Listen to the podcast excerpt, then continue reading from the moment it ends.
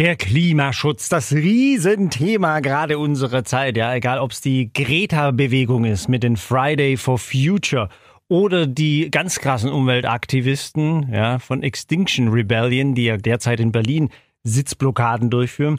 Überall diskutiert man über Klimaschutz und wie wir diese Erde noch retten können. Und ja, dieses Thema ist auch in der Hundewelt angekommen. Lils Organic Dog Store, die verticken nur nachhaltige Produkte. Ich habe mich mit der Chefin Anna-Lena Klein getroffen und mit der mal gequatscht, was denn überhaupt mit dieser ganzen Nachhaltigkeit gemeint ist und ob es was bringt. Und um die geht's heute. Kalte Schnauze, der Hunde-Podcast bei Donau 3 FM. Wir sitzen jetzt quasi mittendrin im Tempel der Nachhaltigkeit. Ähm, du hast sogar einen eigenen Laden draus gemacht. Er heißt genau wie? Lils Organic Dog Store. Genau. Und in, ihr seid in Offenhausen. Wir sind in Offenhausen und äh, online. Natürlich, als Online-Shop. Genau, also ihr seid ein Online-Shop. Ja. Man kann zwar online bestellen, auch abholen, aber hauptsächlich genau. Versand, oder? Richtig, ja. Hauptsächlich ähm, versenden wir in ganz Deutschland, Österreich, Schweiz. Und ähm, Ulmer, Neu-Ulmer dürfen aber auch vorbeikommen und ihre Bestellung bei uns abholen. Du beobachtest ja bestimmt auch, oder? Dass viel mehr äh, Hunde- und Tierbesitzer jetzt mittlerweile darauf achten, dass man einfach nachhaltig Zeug kauft, oder? Oder wie ist es bei dir? Ja, und ähm, wir tun da, also ich arbeite da auch viel dran, dass es noch mehr wird. Ähm, also das hat sich, glaube ich, im letzten Jahr schon sehr stark entwickelt. Ähm, und es wird, ja, es wird immer stärker in allen Bereichen, was ja auch super schön ist. Was ich so ein bisschen schwierig finde, ist, dass jetzt überall Nachhaltigkeit draufsteht. Und man wirklich Schwierigkeiten hat, noch zu unterscheiden, wann tue ich was Gutes und wann eigentlich nicht. Ja. Das wäre so echt meine, meine nächste Frage gewesen, weil Nachhaltigkeit steht mittlerweile überall drauf. Aber was heißt es eigentlich Nachhaltigkeit? Weil du musst dich ja wahrscheinlich jetzt als äh, Hundeladenbesitzerin dich schon tiefer und mehr mit dem Thema beschäftigen. Was heißt es für dich? Ja, ähm, also es ist wirklich schwer auf einen Satz zu bringen. Ich hader da immer noch mit, aber ich würde sagen, dass mein Konsum heute morgen nicht schadet. Ich glaube, so könnte man es zusammenfassen. Mhm. Genau. Das, es geht hauptsächlich um unseren Konsum, was die Nachhaltigkeit angeht. Ja. Und Konsum, da sind wir ja mittendrin in der Tierwelt. Es ja. gibt ja mittlerweile alles für Tiere, also sowohl Hunde als auch Katzen. Was habt ihr hier zum Beispiel alles? Nur mal, um, um so, so einen kleinen Abriss mal zu, zu malen zu sehen. Ja, also der, die Vision, der Versuch ähm, ist für den Hundehalter alles zur Verfügung zu stellen, was er braucht in einer nachhaltigen Variante. Also ich möchte Alternativen bieten. Wir sind, wir haben fast alles, was der Hundehalter braucht. Ähm, also von Futter über ähm, Hundebetten, Leinen, Spielzeug, Kausnacks, ähm, recht neu, plastikfrei verpackt. Es gibt aber auch noch Punkte wie zum Beispiel Geschirre. Da konnte ich bis jetzt kein nachhaltiges finden. Ja, also es gibt immer noch Punkte, da sind wir noch dran, da sind wir auf der Suche, aber ansonsten sind wir, glaube ich, mittlerweile schon sehr breit aufgestellt und mhm. der Hund überlebt mit dem, was wir haben. Nachhaltiges Futter, was ist das genau für Futter? Ist das ein, was ich, ist das eine Kaublätter oder wie muss ich mir das vorstellen? es gibt nur, nur Grünzeug. Nein, ähm, nachhaltiges Füttern bedeutet im Grunde, also es gibt zwei Aspekte. Das eine ist, was ist in, im Futter und das andere, was ist, was drumherum ist. Und ähm, da achten wir bei allen Fleischprodukten, die wir im Shop haben, dass wir keine Produkte aus Massentierhaltung haben. Ist gar nicht so einfach, wie es klingt. Ähm, ja, also gerade jetzt ähm, beim Futter haben wir Biofutter und da gibt's eine tolle Manufaktur vom Bodensee, die wir im Sortiment haben.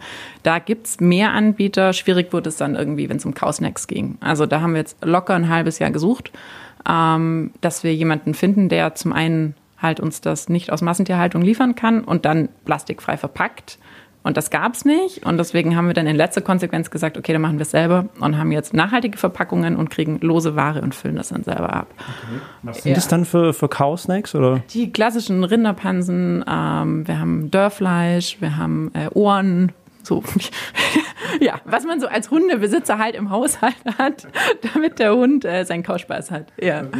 Genau. Diese Hasenohren, die finde ich immer besonders gruselig. Ja, stimmt, die mit Fell, ne? Ja, ja. ja. Essen auch nicht, fressen nicht alle Hunde. Ja. Meiner schon. Wobei ich versuche, ja- ich kann es ja auch sagen, ich versuche ja meinen Hund äh, tatsächlich äh, vegetarisch oder vegan äh, so zu ernähren. Gibt es ja auch so verschiedenes Hundefutter. Darüber wollen wir jetzt nicht reden, weil ich glaube, da öffnen wir die Box der Pandora, was Hundeernährung angeht. Da gibt es wieder drei Millionen Möglichkeiten. Aber äh, in Sachen Nachhaltigkeit, du hast ja auch schon gesagt, es geht ja vom Futter bis rüber zum Beispiel zum Hundebett. Was ist bei einem Hundebett nachhaltig? Naja, also es gibt das, das klassische Polyesterbett, das mit Synthetik gefüllt ist, das dann auch eine Haltwertszeit vielleicht von einem Jahr hat und dann kaputt ist und dann auf dem Müll landet. Und das ist am Ende auch wieder Plastik, Synthetikfaser, Kunststoff und das bleibt dann halt in der Welt. Ja. Ich kenne das ja auch. Also ich meine, Ja. so ein klassisch gestopftes Riesenkissen und da ist dann Schaumstoff drin. Genau. So, und da, das wollen wir eben nicht, ähm, sondern wir haben äh, Betten aus Wolle zum Beispiel, ähm, aus Baumwolle. Wir haben auch Betten, die haben zum Beispiel, also auch das ist bei in Nachhaltigkeit so ein Thema, wo ich versuche oft Produkte zu finden, wo etwas, das eigentlich auf dem Müll landet, wiederverwendet wird. So eine zweite Chance für Müll. ähm, und wir haben zum Beispiel Hundebetten im Sortiment, da werden das kommt aus der Matratzenproduktion. Da entstehen so Schaumstoffecken. Und ähm, das Unternehmen ähm, Buddy, die nehmen diese Schaumstoffecken für die Füllung des Hundekissens. So, also ne, so kann man natürlich auch mal irgendwie querdenken. Dann habe ich streng genommen natürlich auch wieder eine Synthetik drin. Aber es wäre schon direkt auf dem Müll und jetzt kriegt es nochmal. Ja, Das verdient dann, glaube ich, so den Begriff Upcycling oder Genau. sowas. Ja. So hätte ich das jetzt vielleicht eingeordnet. absolut, genau. Okay. Ja. Ähm, rüber von, von Hundebetten zu Spielzeug. Ich meine, da wird ja auch unglaublich viel Plastik, glaube ich, verwendet. Also wenn ich allein schon an irgendwelche Kong, Kauknochen denke Ja. oder sonst irgendwas, das ist ja Gummi pur. Ja. Äh, was was gibt es da für Alternativen? Ähm, da gibt's ganz viel, ganz tolle Sachen. Also von, ähm, wir haben viel Hanfspielzeuge, ähm, weil was da halt immer noch dazu kommt ähm, bei dem Thema Spielzeug ist, dass es, ähm, das wissen auch viele nicht, im Vergleich zu Kinderspielzeug keine so Richtwerte gibt oder irgendwelche Grenzwerte für Schadstoffe. Ähm, und da gibt's immer wieder Tests und im Grunde hat 90 Prozent alles Hundespielzeuge, die so verkauft wird, haben extrem hohe Werte. Die sind teilweise das hundertfache überschritten, wie das, was wir einem Kind noch geben würden. Und das ist natürlich heftig, weil der Hund das ja ausschließlich übers Maul ja, kaut und in Berührung kommt, anders wie mit einem Kind, das es eigentlich nur in den Händen hat, wenn man so will. Und ähm, ja, also da achten wir natürlich einfach drauf, dass wir da keine Schadstoffe haben, die an den Hund gehen. Das habe ich bei Hanf nicht, das habe ich bei Holz nicht. Ähm, wir haben aus ähm, Estland Spielzeuge, die nehmen einfach Lederreste äh, und machen da ganz süße Einhörner draus und Flamingos, das ist unser kleiner Zoo. Ähm, und dann haben wir auch wieder Upcycling. Einhorn für Hunde, das stelle ich mir jetzt gerade vor. Jetzt ist weinen wahrscheinlich lauter vierjährige Mädchen. Ja, Hund hat mein Einhorn gefressen. Genau, ja.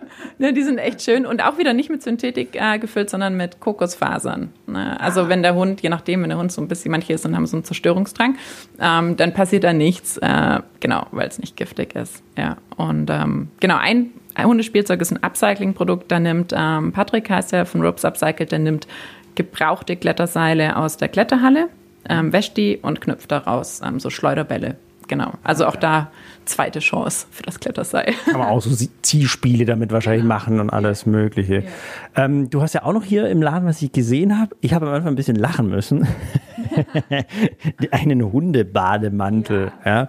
So, so der, der klassische Hundebesitzer, Hundebademantel, so Zeug, das braucht mein Hund doch nicht. Äh, aber er scheint doch ganz praktisch zu sein, oder? Wa- wa- Wie bist du auf die Idee gekommen, einen Hundebademantel selber zu machen? Ja, ah, ja der Hundebademantel ist tatsächlich so ein bisschen, ja, ist das Herzstück vom Shop und war auch das allererste Produkt und überhaupt der Grund für alles. Und ähm, ich habe zu der Zeit, als ich die Idee hatte, mit meiner Golden Retriever Hündin Lilly äh, noch in Griechenland gelebt und wir waren jeden Tag im Wasser und das heißt, ich musste den Hund jeden Tag nochmal abduschen, vom Salzwasser befreien. Und irgendwann bin ich über YouTube auf so ein Hundebademantel-Vorstellungsvideo gestoßen und war, ich hatte es schon abgeschaltet. Heute, ich weiß den Moment noch, denke ich mir, oh, was, wenn ich abgeschaltet hätte? Ähm, und dachte, nee, jetzt bin ich neugierig, was ist denn das für ein Quatsch? Also genau, genau gleich reagiert, wie du gerade gesagt hast. Und habe mir das dann angeguckt und dann habe ich das verstanden, dass es einfach nicht was ist, was ich meinem Hund anziehe und kein Shishi, sondern super, super praktisch und meine Wände, Fernseher, Fenster dafür schützt, wenn sich der Hund nass in der Wohnung schüttelt. Auto, Camping, egal wo. Ähm, und ja, so, dann dachte ich, okay, brauche ich unbedingt. Also war auch so ein Switch von, äh, was das? Und dann brauche ich unbedingt. Und dann war ich eigentlich echt super kaufbereit und wollte unbedingt sowas kaufen. Und dann gab es das nur in Polyester, Mikrofaser und auch die Farben haben mir nicht so zugesagt. Und dann war relativ schnell die Idee, das kann ich selber.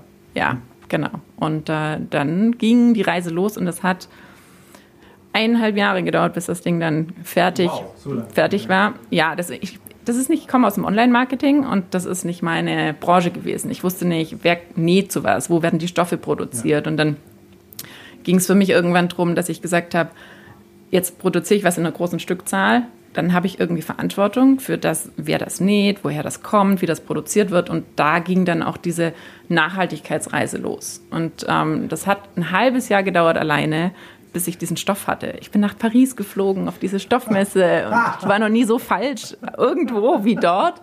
Ähm, also es war wirklich. Haben die da überhaupt so Frottee-Stoffe oder? Die haben Frottee, ähm, aber nicht Bio. Also das ist einfach in der Fashion. Es kommt jetzt ja auch langsam, finde ich schön. Ähm, gibt es immer mehr, aber es ist nicht ein Ding auf der Pariser äh, Textilmesse ist das. Ich stelle mir das gerade vor, wenn du zu den Ständen gehst und zu den, zu den ganz Shishis da und so, haben Sie was für Hunde?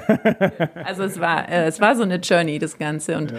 irgendwann hatte ich dann ähm, einen Produzenten gefunden, ähm, der näht und auch den Stoff produziert, GOTS zertifiziert. Ähm, also das bedeutet eben schon im Baumwollanbau, dass da keine Pestizide verwendet werden, was nicht nur blöd ist für uns, die wir die Sachen nachher tragen, sondern auch ähm, für die, die, die die Baumwolle ernten. Mhm. Also die, da gibt es ganz grausame Dinge, Krankheiten von den Menschen, die dort arbeiten. Genau. Ja, und das war einfach eine lange Reise, bis das dann so, ich musste die Schnittmuster selber nähen. Ich war auf der Ulmer Waldorfschule und hatte mich noch so ein bisschen dran erinnert. Ich wollte gerade fragen, wie weit warst du da dich mit Nähen konform? Ja, Waldorfschule, ja. Ähm, und Gott sei Dank, ich bin, äh, umso älter ich werde, umso dankbarer bin ich, dass ich auf der Waldorfschule war. Okay. Ja, das am Rande. Äh, aber das habe ich dann definitiv genutzt und ähm, ja, habe dann diese, ich habe mit drei Größen angefangen ähm, und ich war so oft am Aufgeben. Ich bin wahnsinnig gewesen. Ich habe 20 Hunde immer wieder im Garten gehabt, wo ich die Bademäntel anprobiert habe in verschiedenen Größen. Und ja, ich war mehr als aufregend, als das Ding dann in Produktion ging. Ja. Genau. Und jetzt ist es, wie du sagst, dein Herzstück. Ja, ja absolut. Ähm, ja, definitiv. Und wir planen, also wir haben mittlerweile acht Größen. Wir haben vier Farben, zwei weitere Farben sind in Arbeit. Ähm, genau. Und ja, ähm, sehr spannend. Und aus diesem nachhaltigen Produkt, das es dann ja war, war dann irgendwie nur logisch, ich kann ja jetzt nicht was nicht Nachhaltiges im Shop neben dieses nachhaltige Produkt stellen. Und das war eigentlich Zufall, diese Idee, wie es so jetzt heute ist, ähm, wie es entstanden ist. Ja. Okay. Mhm. Und äh, die, dieser Bademantel, man nur ich, ich, ich sehe jetzt hier gerade so mein normales Handtuch zu Hause, das ja. ich habe, so von meiner Mutter, das alte orange Handtuch für den Hund. Und diesen Bademantel, was ist jetzt da genau der Unterschied? Also ich weiß nicht, ob du die Situation kennst, aber bei uns war das, ist das dann eigentlich immer so gewesen, Lilly ist in der Dusche und wenn man Glück hat, hält der Hund still. Mhm. Ähm, dann kommt der Hund raus, dann stürzt man und der Hund hat irgendwie, wenn die nass sind, haben die so ein ich will flüchten, schütteln und mich wälzen Ding. Und dann, und dann rennst du ja, ja. mit dem Handtuch hinterher. Wenn du es schaffst, landest du einmal auf dem Hund und nicht daneben. Ähm, der befreit sich dann aber gleich wieder. Das Handtuch fällt runter und dann schafft er es doch, sich genau vor dem Fernseher zu schütteln. So. Also das war bei uns immer so das Szenario. Ja, äh, äußerst aufregende Situation. Ähm, und jetzt gehe ich schon auch einmal kurz mit dem Handtuch ähm, und dann bekommt sie aber den Bademantel und dann nach mit der Sinnflut, dann hat sie ein bisschen nasse Pfoten vielleicht noch. Aber wenn sie sich schüttelt, geht es nicht drei Meter hoch. Ja. Okay. So. Das hört sich tatsächlich sinnvoll an. du bist ja auch äh, Bloggerin, schreibst auch ganz viel in dem, in dem Nachhaltigkeitsbereich. Interessant fand ich von dir zum Beispiel, du ähm, machst relativ viel auch, was, was diese Hundekotbeutel angeht. Ja. Äh, oh, ja. das ist ja auch so eine Geschichte. Also ich meine, wir schreien alle immer Juhu, äh, Plastiktütenverbot, aber rennen dann oder werden fast gezwungen, mit diesen Plastiktüten immer rumzurennen, um den Code wieder aufzunehmen. Was hast du da für Alternativen entdeckt? Ja, das ist so ein Thema. Also da mich so tief mit beschäftigt. Ich habe schon tagelang mich mit Kotbeuteln beschäftigt, wo ich immer denke, was mache ich hier eigentlich? Ähm, aber es gibt tatsächlich einfach keine gute, nachhaltige Lösung. Ähm, na, weil es, also es gibt, das, das ist so kompliziert. Dann kommt das Granulat für das Bioplastik wieder aus Asien. Dann habe ich schon wieder den Transportweg. Dann ähm, steht drauf, ähm, es ist kompostierbar, aber es ist nur industriell kompostierbar. Es darf aber nicht in die braune Tonne. Und wenn es da drin landet, sortieren die es wieder aus. Das heißt, Ach echt, also da wird ja. unterschieden zwischen kompostierbar und industriell kompostierbar, aber schreiben drauf kompostierbar. Genau, und dann muss oh, ist das wissen, fies. Da müsste dann okay Home Compost draufstehen, dann könnte ich es in meinen Gartenkompost tun. Ähm, dann sollte ich damit aber nicht mehr mein Gemüsebeet, also die Erde aufs Gemüsebeet geben. Und egal wie man es dreht und wendet, am Ende muss mit unserem aktuellen Recycling-System der Kotbeutel und vor allem der Kot und auswaschen tut das keiner. Kot dahin, Tüte nee. dahin. Also nee. so weit geht niemand. Nee, der muss das immer. Wir können übrigens gerne melden, wenn wir jemand haben, der sagt, ja. hey, ich mach das, bitte gerne melden, ja. wir finden irgendwas für diese Person. Also wer das machen will, der könnte den Code in die Toilette geben und den Kotbeutel in den gelben Sack. Ja. So wäre es dann korrekt. Ja, aber im Moment muss der Kotbeutel samt Kot immer in den Restmüll. Der gehört da einfach hin. Mhm. Ähm, das heißt, das ist total egal, ob der kompostierbar ist, weil er landet immer im Restmüll. Und da fängt es dann an und dann ist halt die Frage, schaue ich drauf, was wird der, was ist billiger in der oder umweltfreundlicher in der Produktion und wie wird es dann entsorgt und es ist ein Hin und Her und was wir als Alternative haben und auch die einzige Alternative im Shop sind ähm, die Poo-Picks, das sind ähm, Kotboxen. Also die ist mhm. so zusammengefaltet ähm, und dann klappe ich die auf und dann funktioniert die wie eine Schaufel. Und die funktioniert echt gut und auch im Gras. Ich habe es getestet. Die haben wir in drei Größen. Wie so ein Greifer, wie so, wie so ein Mini-Bagger von, genau. vom, vom Kinderspielplatz. Ja, stell mir gerade so vor mit so einem Greifarm. Genau. Ja, genau. So, du bist der Greifarm und unten ist die Schaufel. Ja. Ähm, und dann kannst du es zumachen und den nächsten Müll geben. Ja. Ähm, es ist natürlich dann halt einfach nicht so einfach zu transportieren wie jetzt so ein Beutelchen, dass du, wo du einen Knoten reinmachst. Ähm, sauber machen muss man wahrscheinlich auch noch dann irgendwie.